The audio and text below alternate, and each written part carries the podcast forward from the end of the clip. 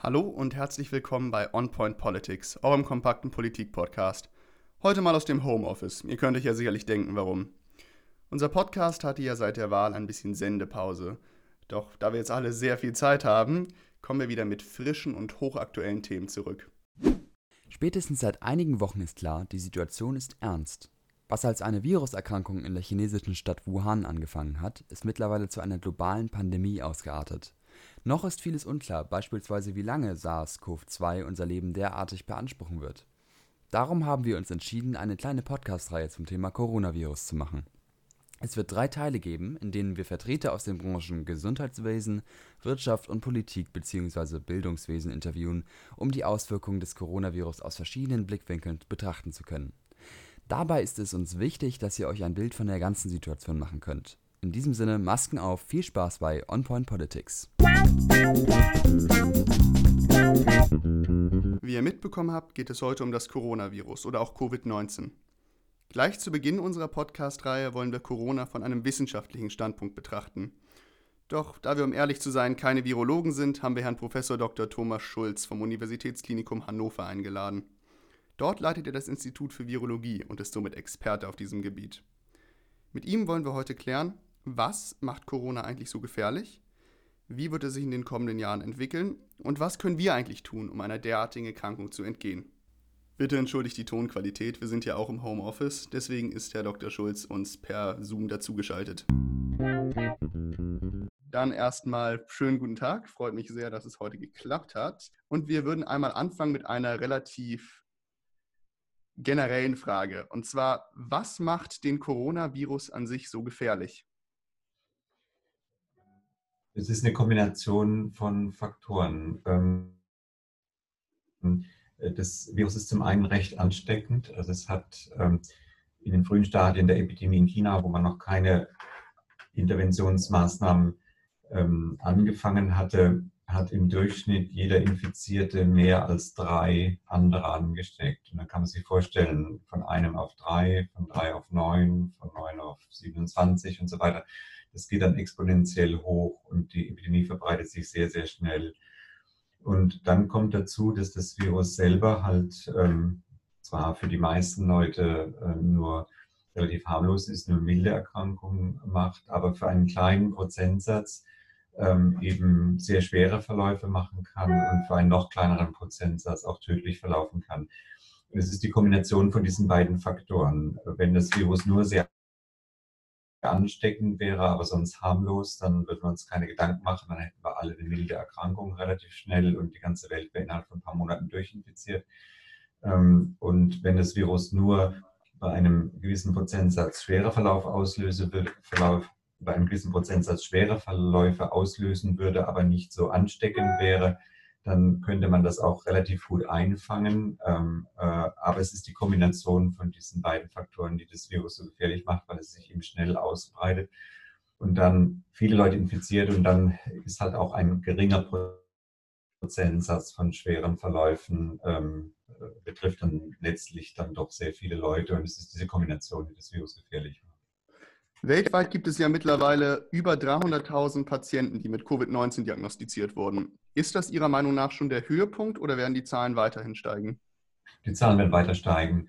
Ähm, das äh, Muster ist ja immer das, dass in einem Land eine Epidemie anfängt. Auf die ganze Welt gesehen reden wir von einer Pandemie. Aber das Virus kommt rein in ein Land, ähm, löst dort eine ähm, lokale Epidemie aus, die schnell ansteigt, äh, die man dann wahrscheinlich wieder in Kontrolle, unter Kontrolle wird kriegen können. Äh, China hat es vorgemacht, dass man das machen kann. Die Südkoreaner waren auch sehr erfolgreich damit. Andere Länder wie Hongkong oder Singapur haben es jetzt gar nicht hochkommen lassen. Ähm, und in Europa ähm, ist jetzt, geht es im Augenblick richtig rund, aber wir hoffen eben auch, dass wir da den Deckel drauf kriegen in den nächsten Wochen und er sieht schon, jetzt geht es in den Vereinigten Staaten los. Ähm, die, werden, die sind ein bisschen hinten dran. Ähm, das Ausmaß der Epidemie ist, noch, ist noch dort ist noch nicht so richtig abzuschätzen, weil die am Anfang unglücklicherweise relativ wenig getestet haben. Und so kann man sich vorstellen, dass demnächst dann die nächsten Länder dran sind. Ähm, äh, Frage, was in Afrika passiert, was in Südamerika passiert und, und so weiter. Und ähm, man muss auch sagen, die Länder, die bisher am meisten davon betroffen waren, waren solche, die ein recht gutes äh, Gesundheitssystem hatten. Ähm, die Chinesen haben im Prinzip ein gutes Gesundheitssystem. Ähm, Singapur und Hongkong ohnehin, Europa auch mit gewissen Unterschieden, aber im Großen und Ganzen auch. Das heißt, in solchen Ländern äh, äh kriegt man dann auch irgendwann den Deckel drauf. Ähm, aber wie das dann zum Beispiel in Afrika verlaufen würde, würde oder in Südamerika verlaufen würde, äh, das kann man im Augenblick sich noch gar nicht ausmalen. Wir wissen nicht, wie es dort gehen würde. Es kann auch sein, dass in Afrika aufgrund der höheren Temperaturen vielleicht das Virus sich nicht so rasant ausbreitet. Höhere Temperaturen, höhere Luftfeuchtigkeit schränken die Ausbreitungsfähigkeit ein bisschen ein. Ähm, das wissen wir einfach noch nicht. Aber die Pessimisten sagen, die Zahlen werden noch ganz gewaltig steigen. Sie hatten ja gerade eben einmal die unterschiedlichen Manifestationen der Krankheit in anderen Ländern angesprochen. Wenn man sich jetzt zum Beispiel die Mortalitätsrate in Deutschland im Vergleich zu anderen Ländern anschaut, fällt auf, dass die in Deutschland wahnsinnig niedrig bei 0,4 Prozent ist. Warum ist das hier der Fall? Genau wissen wir das nicht. Und da gibt es eine Reihe von Faktoren, die beitragen könnten. Und über die relative Bedeutung dieser Faktoren können wir im Augenblick nichts sicher sagen. Es könnte sein, dass wir einfach ein bisschen Glück gehabt haben bis jetzt. Ähm, ähm, wenn man sich die Altersverteilung anguckt, derer, die in Deutschland infiziert sind, also aller Infizierten, sowohl leicht wie schwer, dann ist es eine mittlere Altersgruppe. Der Gipfel der Erkrankung liegt bei den 35 bis ähm, Ende 50-Jährigen. Das ist eine Altersgruppe, die ähm, nach den Daten, die wir aus China haben, nicht so schwer betroffen wird im Durchschnitt wie die über 60-Jährigen. Ähm, es könnte sein, dass es in Italien einfach anders ist, dass das Virus dort ähm, bei einem, die, der ältere Anteil der Bevölkerung in Italien ist größer, als er bei uns ist könnte sein, dass es dort mehr alte Leute von Anfang an betroffen hat und dann sind auch die Todesraten höher. In Deutschland könnte die Verteilung, die wir jetzt sehen, ähm, vielleicht, das ist ein bisschen Spekulation, damit zusammenhängen, dass ja einige Erkrankungen, die ja eingesteckt wurden, ähm, Rückkehrer aus dem Skiurlaub waren. Das sind tendenziell auch jetzt nicht die ganz alten Leute, äh, die Skifahren gehen. Es könnte sein, dass dieser Karnevals Zusammenhang da im Rheinland vielleicht noch eine Rolle gespielt hat. Auch das sind dann vielleicht nicht die ältere, ganz ältere Generation, die da ähm, beteiligt ist. Also wenn das stimmt, und, und, so sieht es aus, dass es bei uns die Mittelaltersgruppe ist, dann haben wir vielleicht einfach ein bisschen Glück gehabt gegenüber anderen Ländern. Es kann auch dazu kommen, ähm, und das ist sicher auch ein Faktor, ist, dass wir in Deutschland vielleicht doch ausgiebiger getestet haben als andere Länder. Ähm, das heißt, wir haben sehr viel mehr Erkrankungen erfasst, die in anderen Ländern nicht aufgefallen werden, weil sie nur ganz milde Symptome haben. Und je mehr, je höher der Anteil derer ist, äh, die nur milde Symptome haben, desto geringer natürlich die Todesrate. Wenn man sich bei der Erfassung der Erkrankung nur auf die Schwerkranken bezieht, dann ähm, treten die äh, ganz Schwerkranken und Todesfälle natürlich äh, mehr ins Gewicht. Ähm, auch das wird ein Faktor gewesen sein. Ähm, dann wird diskutiert, ob ähm, das Gesundheitssystem in Italien, in Norditalien, was im Prinzip ein sehr gutes Gesundheitssystem ist auch nicht weniger leistungsfähig als bei uns, aber von Ressourcen her vielleicht etwas weniger breit aufgestellt ist als bei uns, dass es vielleicht einfach jetzt an die Grenze gekommen ist. Ähm, äh, vielleicht haben wir da ein bisschen mehr Luft, bis wir bei uns an die Grenze kommen, aber wenn wir an die Grenze kommen, könnte es ähnlich ausschauen.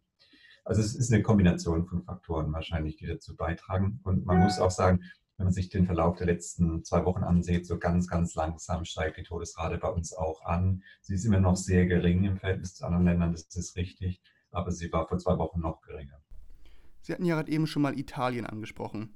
Wenn wir nach Italien schauen, erreichen uns erschreckende Bilder von über 7500 toten Patienten, aber auch von einem zusammenbrechenden Gesundheitssystem. Besteht in Deutschland ebenfalls diese Gefahr für das Gesundheitssystem? Ähm, theoretisch ist das möglich. Das hängt ganz davon ab, wie viele Fälle wir hier kriegen werden ähm, und wie alt die Betroffenen sind. Theoretisch ist das möglich. Ähm, wir vermuten, dass wir eine, dass unser Gesundheitssystem. Ja? Nee, nee, äh, äh, fahren Sie fort, fahren Sie fort. Ja. Ich ähm, äh, würde mal davon ausgehen, dass unser Gesundheitssystem eine etwas größere Kapazität hat. Wir haben mehr Intensivbetten pro Kopf der Bevölkerung, als das in Italien der Fall ist oder auch in anderen Nachbarländern der Fall ist. Das ist sicher schon mal eine gute Situation. Und es könnte auch sein, in den letzten Tagen sah es ja so aus, ähm, als ob die vom äh, Robert Koch Institut erfassten und veröffentlichten Zahlen äh, der Neuerkrankungen pro Tag ganz leicht vielleicht rückläufig wären. Also die Epidemie bei uns scheint, wenn das stimmt, nicht so rasant, nicht mehr so rasant anzusteigen, wie es Anfang letzter Woche noch getan hat. Wenn dem so wäre, dann kriegen wir vielleicht gerade die Kurve noch rechtzeitig, bevor unser Gesundheitssystem an die Grenzen kommt. Also man muss da, also man, man soll im Augenblick jetzt den Tag nicht vor dem Abend loben, aber vielleicht sind wir gerade noch mal mit dem blauen Auge davon gekommen. Ähm, hat die Bundesregierung Ihrer Meinung nach adäquat reagiert oder hätte es schneller zu ähm, Schließungen oder zu Versammlungsverboten kommen müssen? Ähm, das ist ja immer ein Abwägen. Ähm, und ähm, äh, ob man jetzt solche äh, relativ einschränkenden Maßnahmen einführt, wie wir es jetzt ähm, am letzten Wochenende erlebt haben. Ich würde sagen, die Bundesregierung hat ziemlich gut reagiert, hat, glaube ich, einen guten Mittelkurs gesteuert man muss abwägen, je intensiver man, je intensiver die Maßnahmen sind, die man einführt, desto mehr Kollateralschäden erzeugt man in der Wirtschaft. Das sehen wir ja jetzt schon. Äh, neuer Nachtragshaushalten, die Riesenmengen Geld, die jetzt mobilisiert werden müssen, um den Leuten, die jetzt zum Beispiel ihre Kleinbetriebe nicht weiterführen können und bei denen kein Geld mehr reinkommt, über Wasser zu halten. Also man, man kann das jetzt auch nicht aus Jux und Dollerei gleich das ganze Land runterfahren. Und ähm, ich würde sagen, so wie es im Augenblick ausschaut und auch wenn wir vielleicht, wenn das vielleicht stimmt, hoffentlich stimmt, dass die Anzahl der Neuerkrankungen vielleicht leicht rückläufig ist, ähm, dann äh, wäre das ein sehr vernünftiger Mittelkurs gewesen. Äh, die jetzt kürzlich am Wochenende eingeführten Beschränkungen also ähm, zur Kontaktreduzierung sind absolut sinnvoll. Äh, darauf kommt es jetzt wirklich an, ähm, dem Virus die Chance zu nehmen, sich weiter von Person zu Person zu übertragen. Dann ähm, haben wir eine sehr gute Chance, die Epidemie in den Griff zu kriegen, den Deckel draufzustellen. Ähm, die Chinesen haben letztlich vorgemacht, dass das machbar ist in einer Ausbruchssituation, die im, am Ende Januar in China noch sehr viel dramatischer war als bei uns. Aber wären im Zweifelsfall ähm, komplette Ausgangssperren ein Mittel, das etwas bringen würde?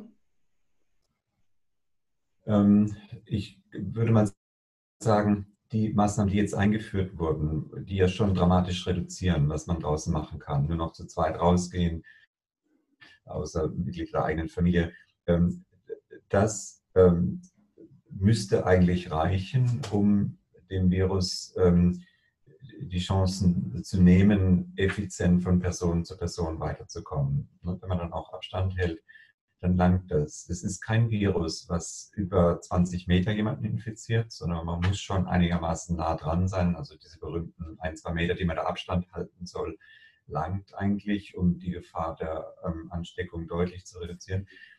Ähm, und von daher ist das, was jetzt eingeführt würde, für mein Gefühl eine, eine vernünftige Maßnahme. Eine totale Ausgangssperre hat natürlich ähm, gleich wieder andere Nachteile. Ähm, können Sie sich vorstellen, wenn man in einer kleinen Wohnung eingesperrt ist mit kleinen Kindern, das hält man, das hält man nicht zwei Monate durch. Ne? Ähm, also da mal rausgehen zu können und ähm, äh, auch mal joggen gehen zu können, ähm, äh, ist, ist schon eine ganz wichtige Sache. Von daher glaube ich, dass was jetzt eingeführt wird in Deutschland, ist ein sehr vernünftiger und auch effizienter Mittelweg.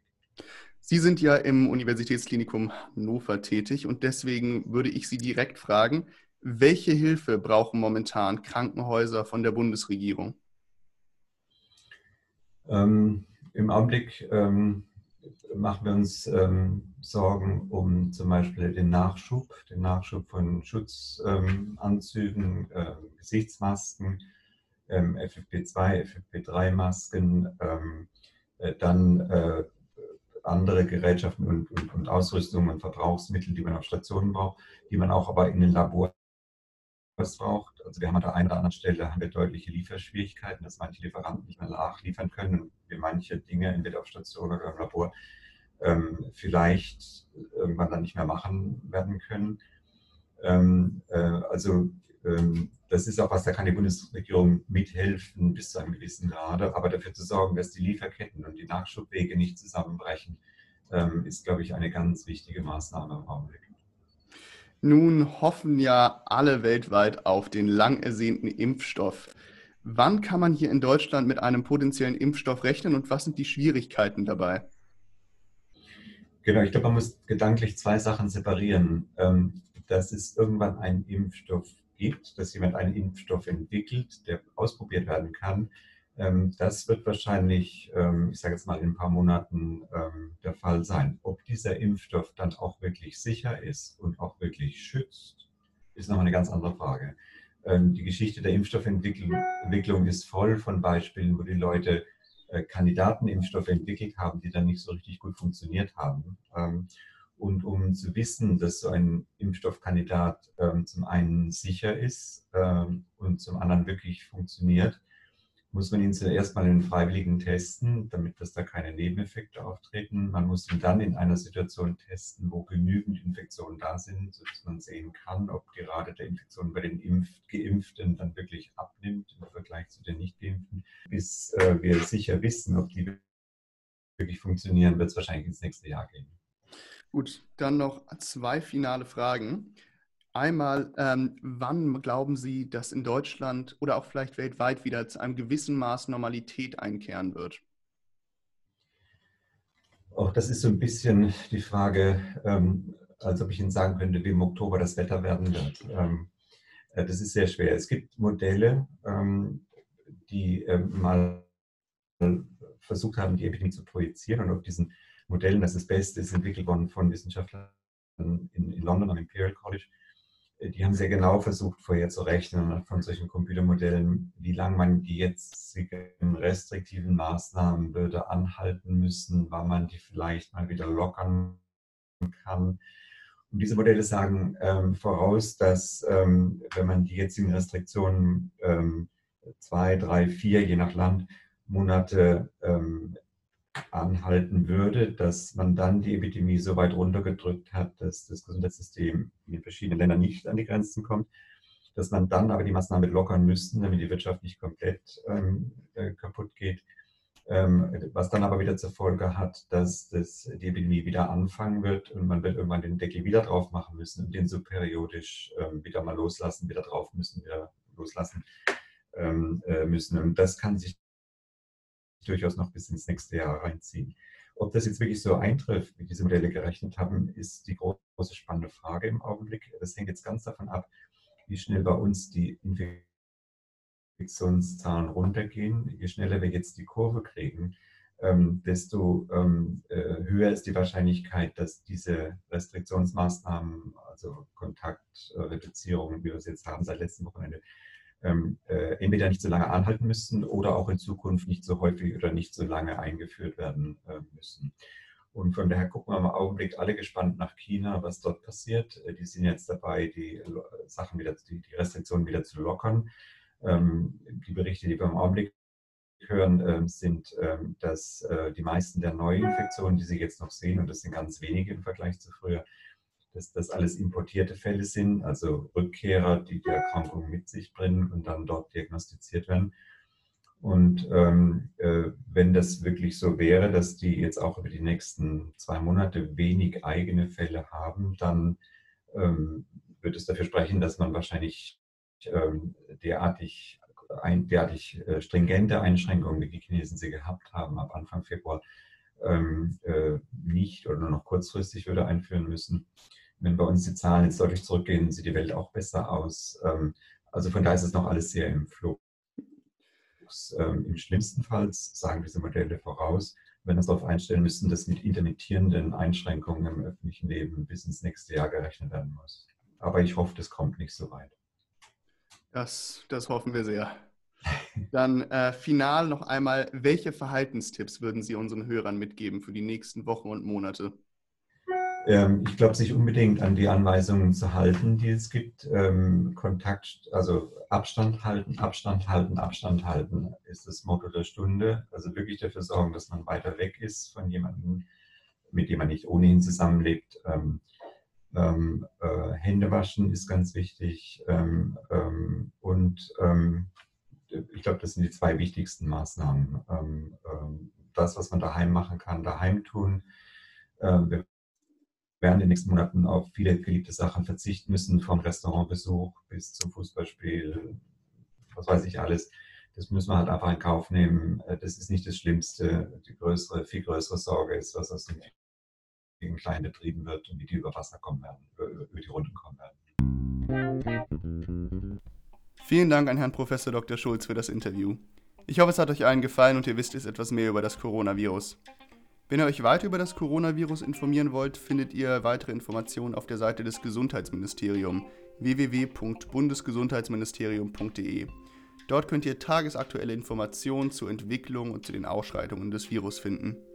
Ansonsten ist es super wichtig, dass ihr gerade in Zeiten wie diesen auf die Wissenschaft hört.